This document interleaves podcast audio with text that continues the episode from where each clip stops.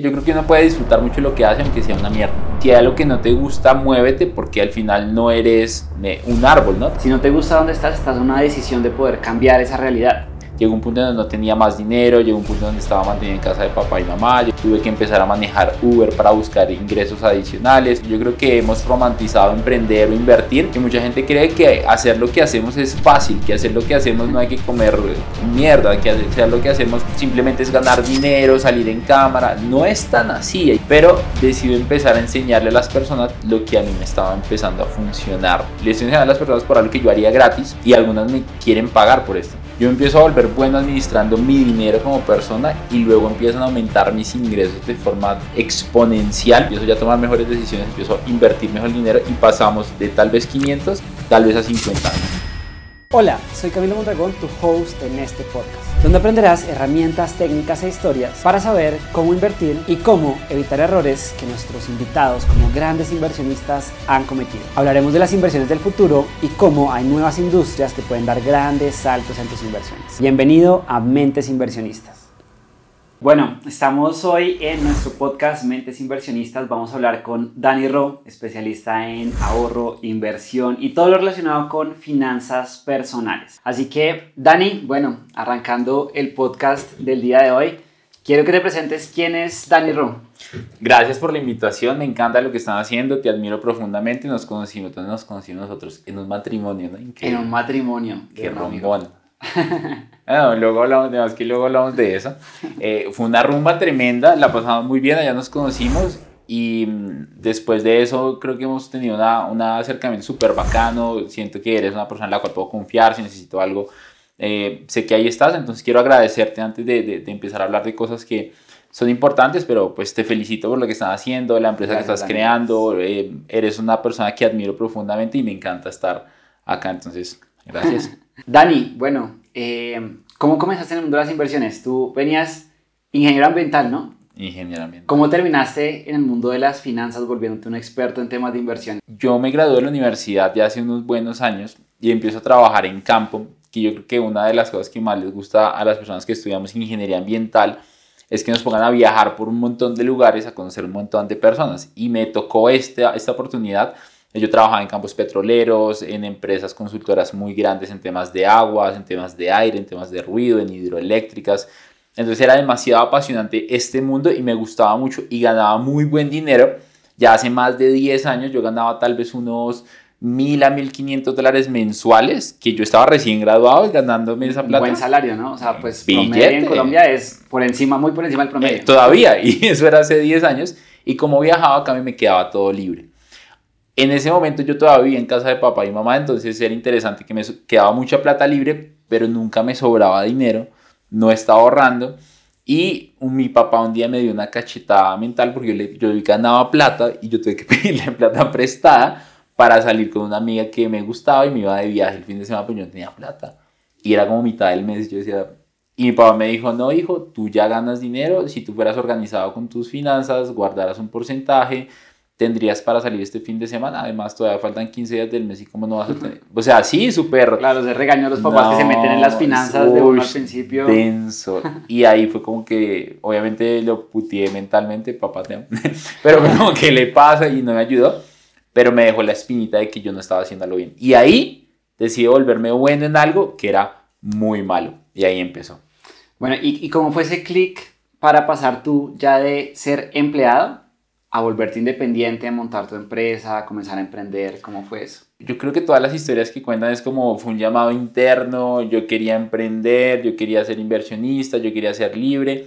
En mi caso no fue tan así. En mi caso fue que yo trabajaba en ese momento con el Estado, trabajaba con la gobernación de, de Cundinamarca y Tristemente estos puestos son muy políticos. ¿Qué quiere decir esto? Que cuando hay cambios políticos, generalmente hay cambio de empleados o de colaboradores que tienen, de prestadores de servicios, porque no están en la comitiva o porque no están relacionados. Yo no estaba muy bien relacionado. Cambio de político. Cambiaron de 100 personas que habían cambiado 90. Eh, por supuesto, yo entré entre esos y al estar ya sin trabajo fue como, ¿qué me pongo a hacer? Empecé a pasar un par de hojas de vida pero decido empezar a enseñarle a las personas lo que a mí me estaba empezando a funcionar en la parte financiera y luego empieza a volverse una oportunidad donde digo yo, les enseñando a las personas por algo que yo haría gratis y algunas me quieren pagar por esto. Aquí hay una oportunidad para hacerlo y, y ahí fue como, como hacía algunas cosas como independiente, hacía esto, como lo que saliera, incluso manejé Uber. Eh, incluso mm, durante un tiempo estuve como haciendo eventos también, yo como organizándolos porque tenía experiencia ahí, como en lo que saliera, porque no me salía nada de trabajo ambiental, entonces yo estaba buscando oportunidades. Claro. Bueno, yo, yo, escuché en un episodio tuyo que un 24 de diciembre te tocó ir a trabajar y que viste a tu jefe salir a las 8 de la noche un 24 de diciembre. ¿Eso, eso te hizo clic como en ese momento? Me molestó mucho. Me molestó mucho porque aunque sí disfrutaba lo que hacía, yo creo que uno puede disfrutar mucho lo que hace aunque sea una mierda. Eh, literal. Y yo disfrutaba mucho lo que hacía, pero sí me molestó mucho ver que fui de los últimos en salir en la oficina no como que me haya hecho clic para hacer algo, creo que estamos muy dormidos y yo estaba muy dormido, entonces sí me molestó mucho y me indignó de no sé qué carajo estoy haciendo acá y me encanta la frase de, si hay algo que no te gusta, muévete porque al final no eres eh, un árbol, ¿no? Te, te puedes mover. Entonces sí creo que fue, fue gran dolor para, para moverme, pero no fue inmediato. Bueno, yo, yo tengo una, una frase que, mm, que también siempre la, o sea, la he pensado y la tengo muy interiorizada y es, si no te gusta donde estás, estás en una decisión de poder cambiar esa realidad. O sea, yo soy de los que piensa como, venga, si alguien está en verdad tan aburrido, pues coja su maleta y váyase para otro lado, haga otra cosa, cambie de empleo. Hay que lanzarse, ¿no? ¿Tú qué opinas de esas personas que toman ese paso así apresurado de, de pronto, uy, no me está gustando y voy a cambiar mi vida por completo de un momento a otro? A mí me pasó un poco así porque me quedo sin empleo y no, tuve como opción de escoger de o a volverme a emplear. Eh, y en el fondo de mi corazón no quería hacerlo, quería ser una persona que se mantuviera ahí, entonces yo pasaba hojas de vida sin ganas y mi mamá me, enviaba propuestas de laborales, no, los papás hacen eso, entonces mi papá me enviaba, mira esa oportunidad y buenos salarios, además que sentía yo que podía escalar, pero en mi corazón yo enviaba las hojas de vida con, con la energía de ojalá no salga, ojalá no, ojalá no, ojalá, ojalá, mí. ojalá no salga, entonces a mí me tocó un poco así, pero tuve que comer mucha Kakis eh, fue súper, súper intensa porque llegó un punto donde no tenía más dinero, llegó un punto donde estaba mantenido en casa de papá y mamá, llegó un punto donde tuve que empezar a manejar Uber para buscar ingresos adicionales, tuve que empezar a hacer como lo que saliera. Entonces, si yo hoy pudiera escoger y darme un consejo, yo no lo hubiera hecho así.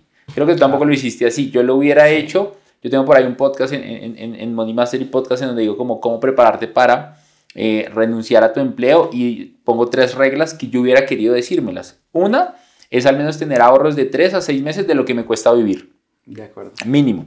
Lo segundo es tener un ingreso que sea superior o mínimo, mínimo, mínimo lo que yo ya gano y que me lo esté ganando durante 3 meses seguidos. ¿Por qué? Porque mucha gente dice, en un mes me fue bien, eh, ya. y el segundo puede que no el tercero. Entonces, que tengas un ingreso extra, que lleves un track record de que ya esté eh, generándose de forma recurrente. Y la tercera, que para mí es la más importante, que tú entiendas mentalmente lo que vas a asumir, porque yo creo que hemos romantizado emprender o invertir y yo creo que nos pasa mucho hacemos, haciendo lo que hacemos, que mucha gente cree que hacer lo que hacemos es fácil, que hacer lo que hacemos no hay que comer mierda, que hacer lo que hacemos eh, simplemente es ganar dinero, salir en cámara, no es tan así, hay muchas cosas detrás que nos imaginan, incluso muchos de nosotros trabajamos más de lo que parece que trabajamos, lo que pasa es que en internet mostramos los viajes, la pasamos una Total. Bueno, yo, yo, yo, creo que es como si hubiera escuchado ese podcast tuyo hace 10 años, porque yo literalmente tú hiciste, eso. Tú hiciste eso. O sea, yo estaba en banca, estaba obviamente aburrido, ganaba bien también, eh, pero claro, comencé con las inversiones, comencé con los emprendimientos y yo me puse la meta, ¿no? Entonces, cuando esté ganando más de lo que gano, eh, voy a renunciar. Mi meta era para diciembre, enero del año, eso fue en 2017, y efectivamente se cumplió, renuncié y pues ya tenía, ya sabía cómo era emprender, ya sabía que no iba a ser fácil porque... Mm, yo a veces que un poco de experiencia. Sí, sí, sí, exacto, ya, ya tenía un poco de experiencia, pues la experiencia esa, digamos, de emprendedor autoempleado, como venga y traigo ropa. Jugando un poco pequeño, sí, sí, sí, como, sí, sí, como para conseguirse un autoempleo y un segundo salario. Que está pues, chévere, que igual está bien. Claro, está muy bien. sí, sí. Creo que es como la mayoría comienza, ¿no? y está bueno, y, sí generas plata. Bueno, no sé tu historia igual, pero uno habla con muchos emprendedores y yo vendía gomitas en el colegio. Sí, sí, sí, sí, sí, La historia de siempre. Pero bueno, ya entrando en materia, Dani, mm, ¿cómo manejas tú tus finanzas? O sea, digamos, tienes algo estructurado porque ya digamos ahorita que no tienes también empresa y eso. Bueno, ¿cómo comenzaste manejándolas y cómo las manejas actualmente? Esto es bien lindo, ¿no? Porque yo empiezo a volver bueno administrando mi dinero como persona y luego empiezan a aumentar mis ingresos de forma tan exponencial, porque exponencial es que yo ganaba mil dólares. No, yo no ganaba nada porque me quedo sin empleo, no tenía ingresos, era independiente de lo que salía. La siguiente etapa fue que emprendiendo, vendiendo cosas, haciendo cosas, tenía meses de 100 dólares, meses de 500 y por ahí unos que otros de 1000, o sea, súper pelado.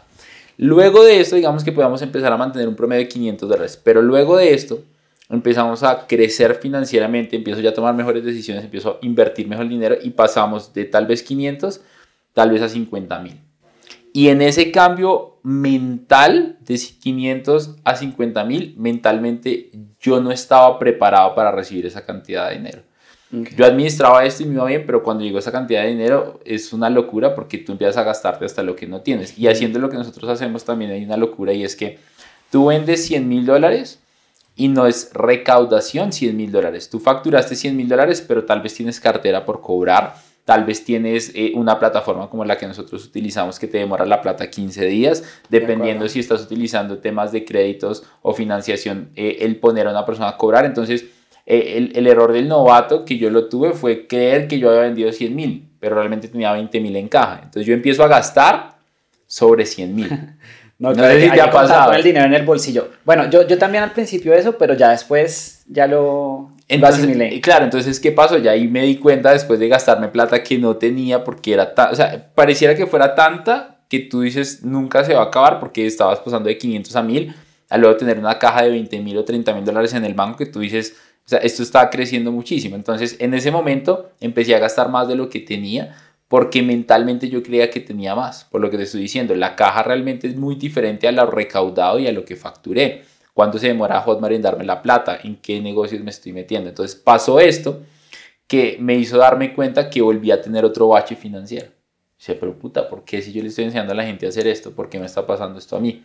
Porque mentalmente no estaba preparado. Entonces en ese momento fue gastar más de lo que estaba ganando porque no hice lo mismo que estaba haciendo cuando estaba haciendo lo pequeño, tener un presupuesto, organizar, definir exactamente hacia dónde iba la plata, que es lo que hoy hacemos. Entonces, ¿hoy qué hago?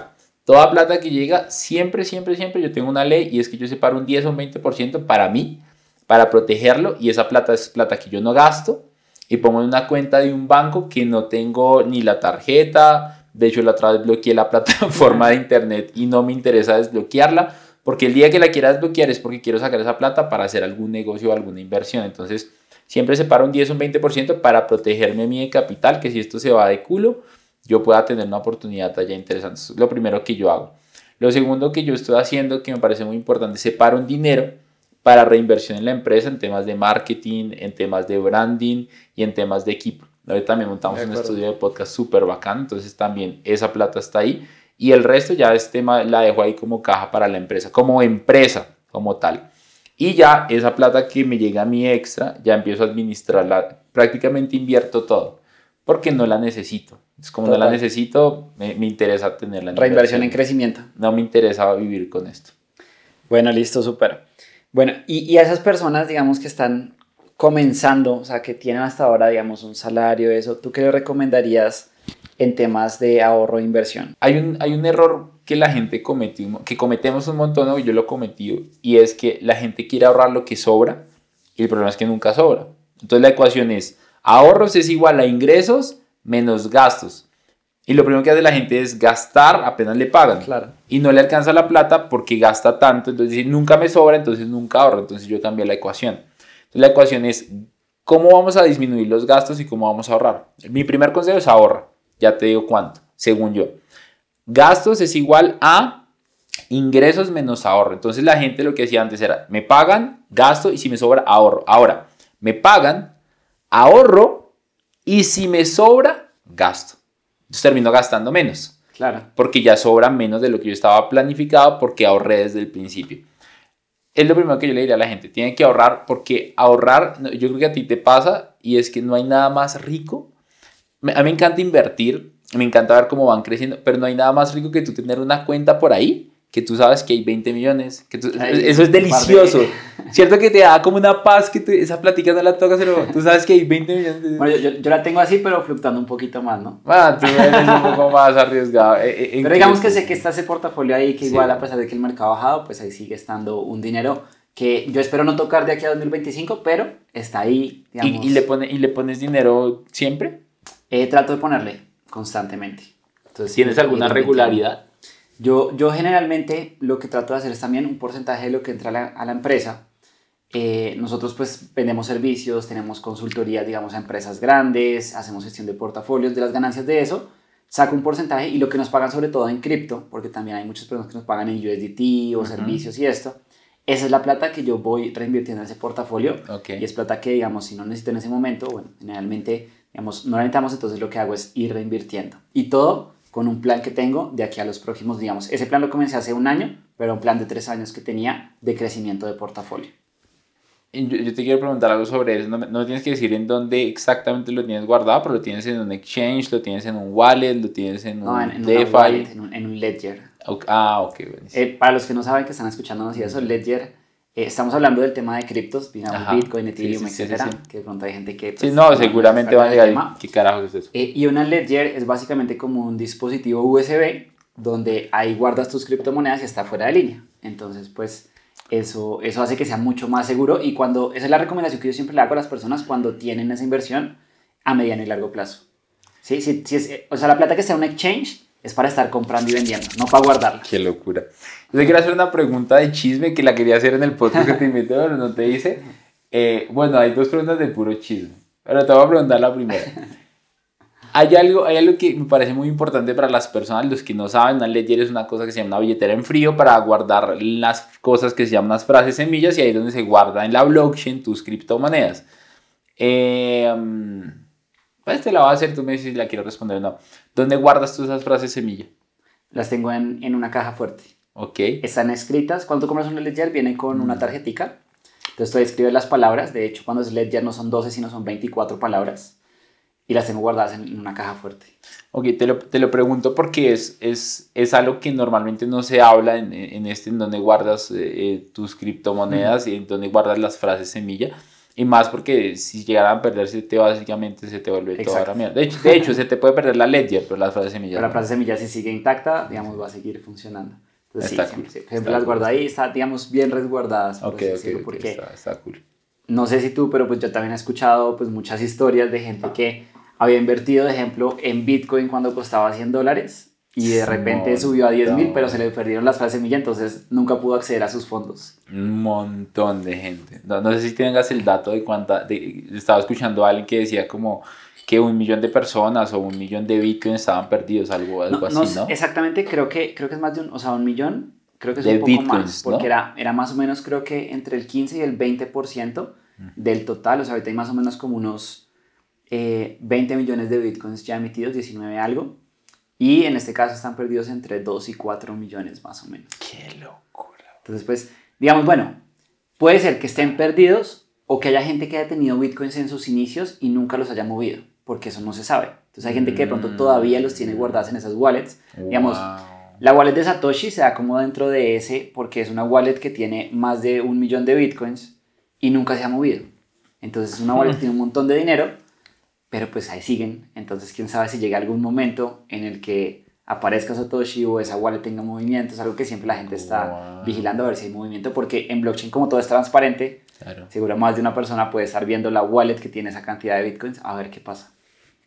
Uy, qué nivel, ¿no? Además que, que, que, me parece interesante porque estoy, estoy estudiando mucho como sobre conspiraciones de ricos y así es súper interesante, como, como me ha explotado la cabeza en donde muchos ricos son ricos silenciosos, ¿no? O sea, lo que pasa es que nosotros nos ven y dirán que somos los ricos de ahora porque nos ven. Sí, sí, sí. No, tú no sabe todo lo que es plata. No, man, no, tiene, mucho más. Entonces, entonces me parece interesante porque hay un nivel de riqueza donde las personas esconden su dinero de muchas formas y tal vez mucho de ese dinero que está perdido realmente lo tienen muchos ricos que...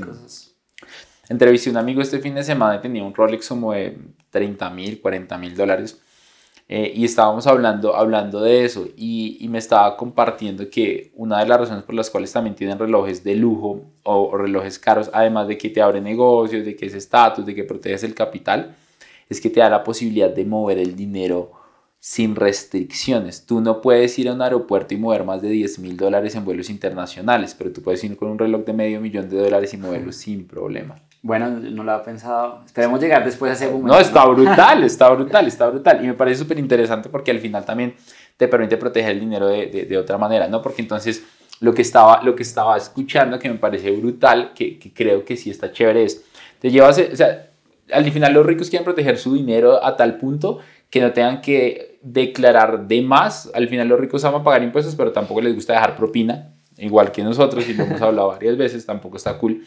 Sin embargo, cuando tú ya quieres proteger dinero, escuché tres cosas que de, de, proteger dinero que me explotaron la cabeza. Una es que me estaban vendiendo unos apartamentos en Brickell, en Miami, de un millón de dólares, unos apartamenticos de 30 metros cuadrados. Sí. Una, una, una ganga, según el broker. y me explotó la cabeza un comentario que me hizo el broker que me estaba, que me estaba ayudando, que el nos como amigos, me dijo, me acaban de comprar cinco y me los mostró en, en una llamada digital. Y yo, ¿y quién los compró? Me dijo un empresario ruso. Y yo, ¿qué hace él? Y me empezó a contar, no es un empresario de no sé qué cosas. Y no entendí ni qué, ni qué hacía. Y yo le dije, ¿cómo los pagó él? Porque me estaba mostrando un plan de financiamiento. Me dijo, en cash, en contado. Y yo, ¿cómo putas haces eso en cash? y ¿cómo putas lo pagas así de uno? O sea, yo no entendía, o sea, porque cada apartamento valía como un millón y medio de dólares, compró cinco, estamos hablando de más de 8 millones de dólares. De acuerdo. Entonces estaba muy loco. Y yo le dije, ¿y, y le interesa recibir el rendimiento? Y me dijo, no. Y yo, ¿y en dónde lo pusieron? A nombre de una LLC. ¿Y, y quién está a nombre de esa LLC? Una empresa en Estados Unidos, eh, es la mm, o sea, la empresa está en nombre de otra empresa, es como una socia de la empresa, o sea, ni siquiera de la Se persona. un holding. De hecho, yo la otra vez estaba viendo esas, esas estrategias, digamos, ya empresariales jurídicas para todo el tema impositivo que, que bueno, es la diferencia entre evasión y elusión, que es, como una es legal y la otra es, digamos, Elusión, legal. evasión es un delito que tiene cárcel. Exacto. Y el man cierra la historia, Cami, con algo que me explotó la cabeza y me dijo, y estas dos empresas están inactivas eh, me dijo un número, no sé, tres años, cinco años, y yo, ¿y por qué inactivo? Yo soy bien chismoso, bueno, y estos manes tienen mucha información. O sea, el man estaba como tratando de no contarme mucho porque es información, eh, eh, como, eh, confidencial. confidencial. Entonces, el man me dijo, lo que pasa es que lo que ellos están haciendo es que tienen tanto dinero que lo están enterrando en otro lugar, en otro país, para protegerlo y no les interesa recibir nada de ese dinero y los rendimientos que va a dar ese apartamento, porque el, negocio era ponerlos en un administrador logístico que te lo rentara y daba unos rendimientos. Todo lo ponen en la LLC, de ahí mismo sacan para pagar los impuestos y el tipo se desentiende completamente de esto, porque en caso de una guerra mundial, Rusia siempre está buscando peleas con todo el puto mundo. Entonces, en vez de hacer eso, en vez de solamente estar allá en Rusia, pues el tipo sabe que tiene cinco propiedades. Que cinco propiedades son las que el más me contó que tenía el ruso. En otros países, en otras cosas. No, es que hay gente que está. ¿Qué nivel, ¿Qué nivel? Bueno, Dani, aquí va esa, esa, otra pregunta, digamos, esa historia que me cuentas creo que es súper valiosa. Y, y la pregunta iba ya, digamos, nosotros en el nivel que estamos, obviamente sabemos que hay gente de niveles más altos. Niveles de niveles, Entonces, uno ya en este momento, pues uno paga mentorías, que es tener acceso a personas que ya han logrado, que ya han recorrido, digamos, nosotros decimos, no, estamos en 100 mil dólares, pero ¿cómo hago para llegar a un millón? ¿Cómo hago para llegar a dos millones, a tres millones, etcétera? ¿Qué consejo te ha dado un mentor que a ti te haya marcado? Hay, hay un mentor que, que últimamente estoy escuchando mucho, y es, es, es, como muy difícil entenderlo porque es un tema mucho más espiritual, se llama Laín García, es español, eh, parece que es un puto genio. Y, y, hay, y hay una cosa que, que yo no entiendo todavía el 100% y es que todo el resultado de lo que tú tienes hoy está definido por tus pensamientos. O sea, yo lo entiendo porque sí sé que gracias a donde estamos, gracias a pensar como pensamos, estamos donde estamos hoy. Y al mismo tiempo también entiendo que gracias a pensar como pensamos no estamos más arriba. Entonces está muy cabrón entenderlo al punto de interiorizarlo tanto que tú cuidas tanto cómo estás sintiendo para lograr las cosas. ¿Eso qué quiere decir? Entonces, ¿cuál es el, el consejo para, para resumirlo? Lo que tú estás materializando es producto de cómo tú estás vibrando, de cómo tú estás sintiendo.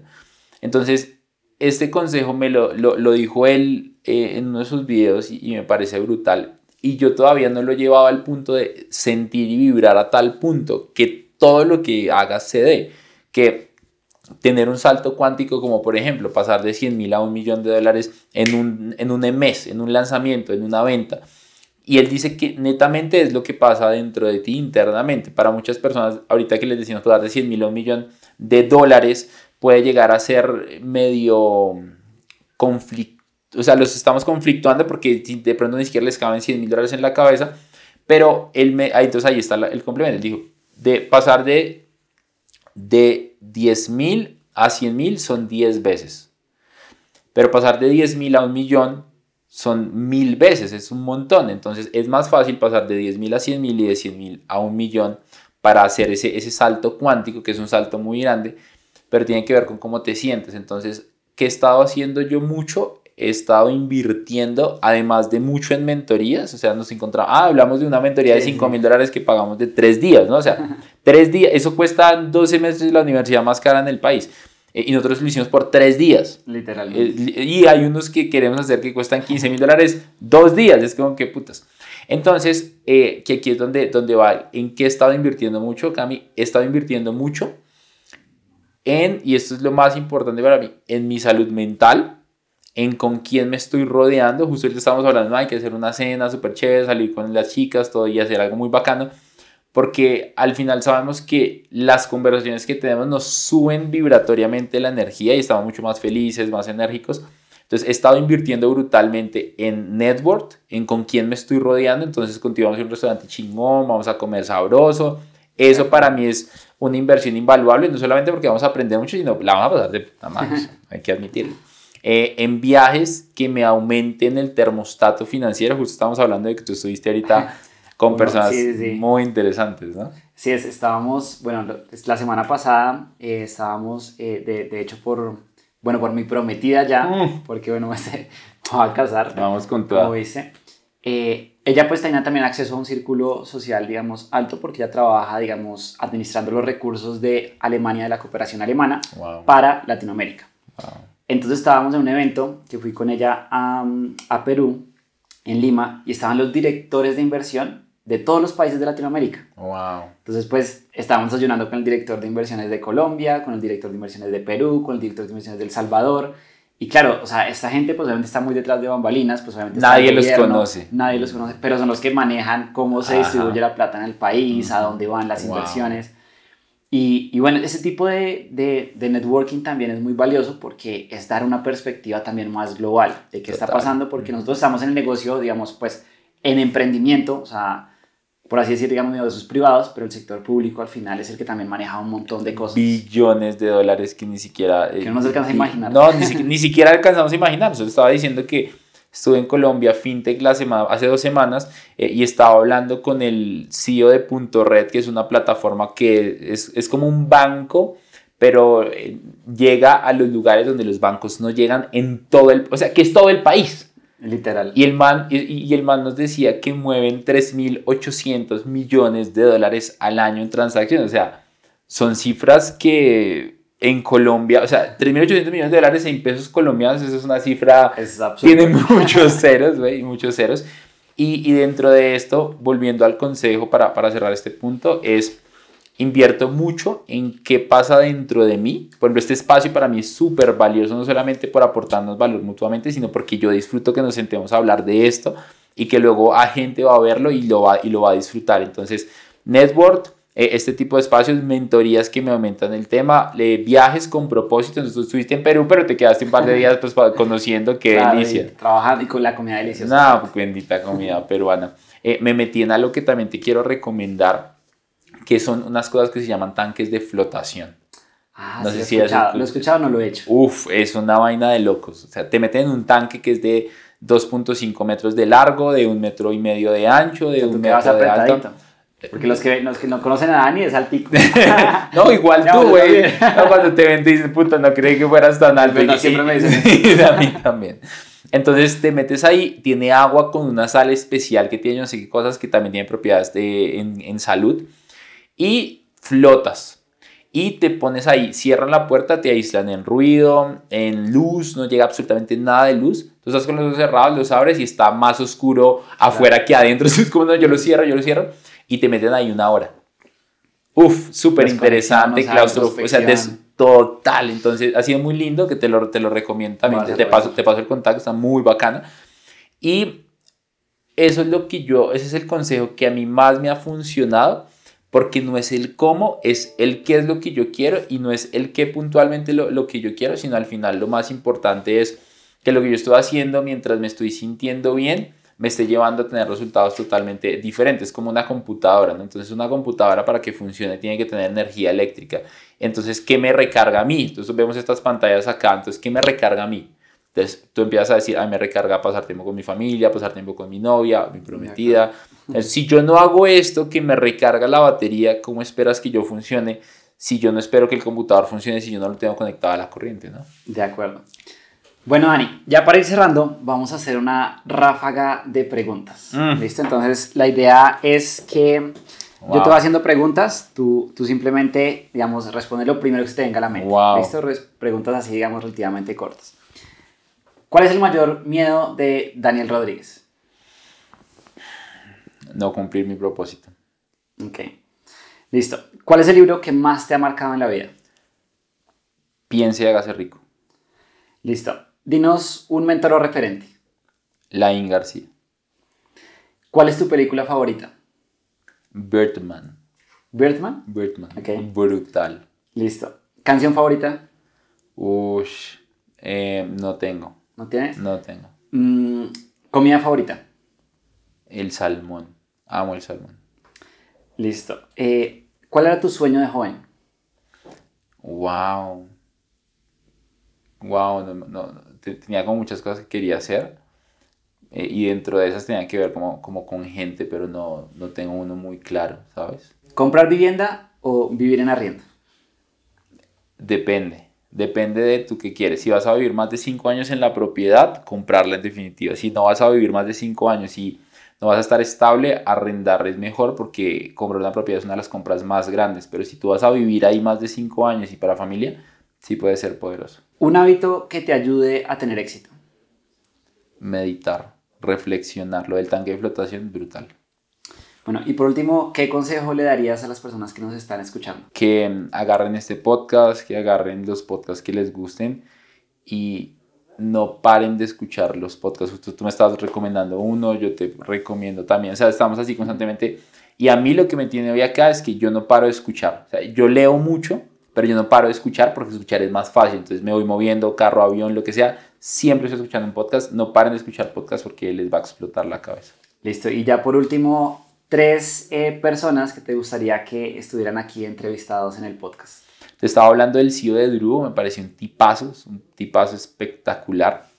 Él en definitiva debería estar acá. Eh, te puedo conectar con él. También tengo alguien que me gusta muchísimo, es una bomba, se llama Andrés Méndez. Él es el CEO de Ubanco, es un neobanco para universitarios. Otro nivel también lo que están haciendo. Eh, y un tercer inversionista o empresario que, que sería muy bacano que, que entrevistaras. Em, tengo un amigo que hace negocios con temas de cripto, pero que nadie conoce, que podría también recomendarte. Listo, listo, súper. Bueno, Dani, pues gracias por el tiempo acá. Eh, me encantó esta conversación, estuvo divertida. Espero que les haya gustado también a todos. Chévere. Y, bueno, nos veremos en un, en un, próximo podcast y bueno, negocios futuros. Ah, seguro que sí. Gracias, Cami. Te felicito por lo que están haciendo.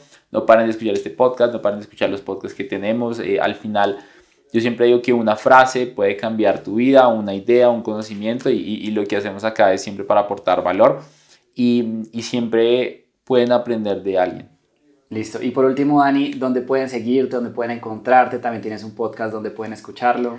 Se llama Money Mastery Podcast, está en Spotify, Apple Podcast, YouTube también. Ahí también tenemos una entrevista con Camilo súper, súper chévere. Eh, y mi Instagram, también que tenemos también mi canal de YouTube, es Dani Ereo Dice, Dani Ro Dice. Listo. Eh, los invitamos, si les gustó este podcast, que se suscriban al canal si nos están escuchando en Spotify, si están en YouTube, suscríbanse, denle click a la campanita para que no se pierdan ninguno de los capítulos. Y bueno, nos vemos en un próximo video.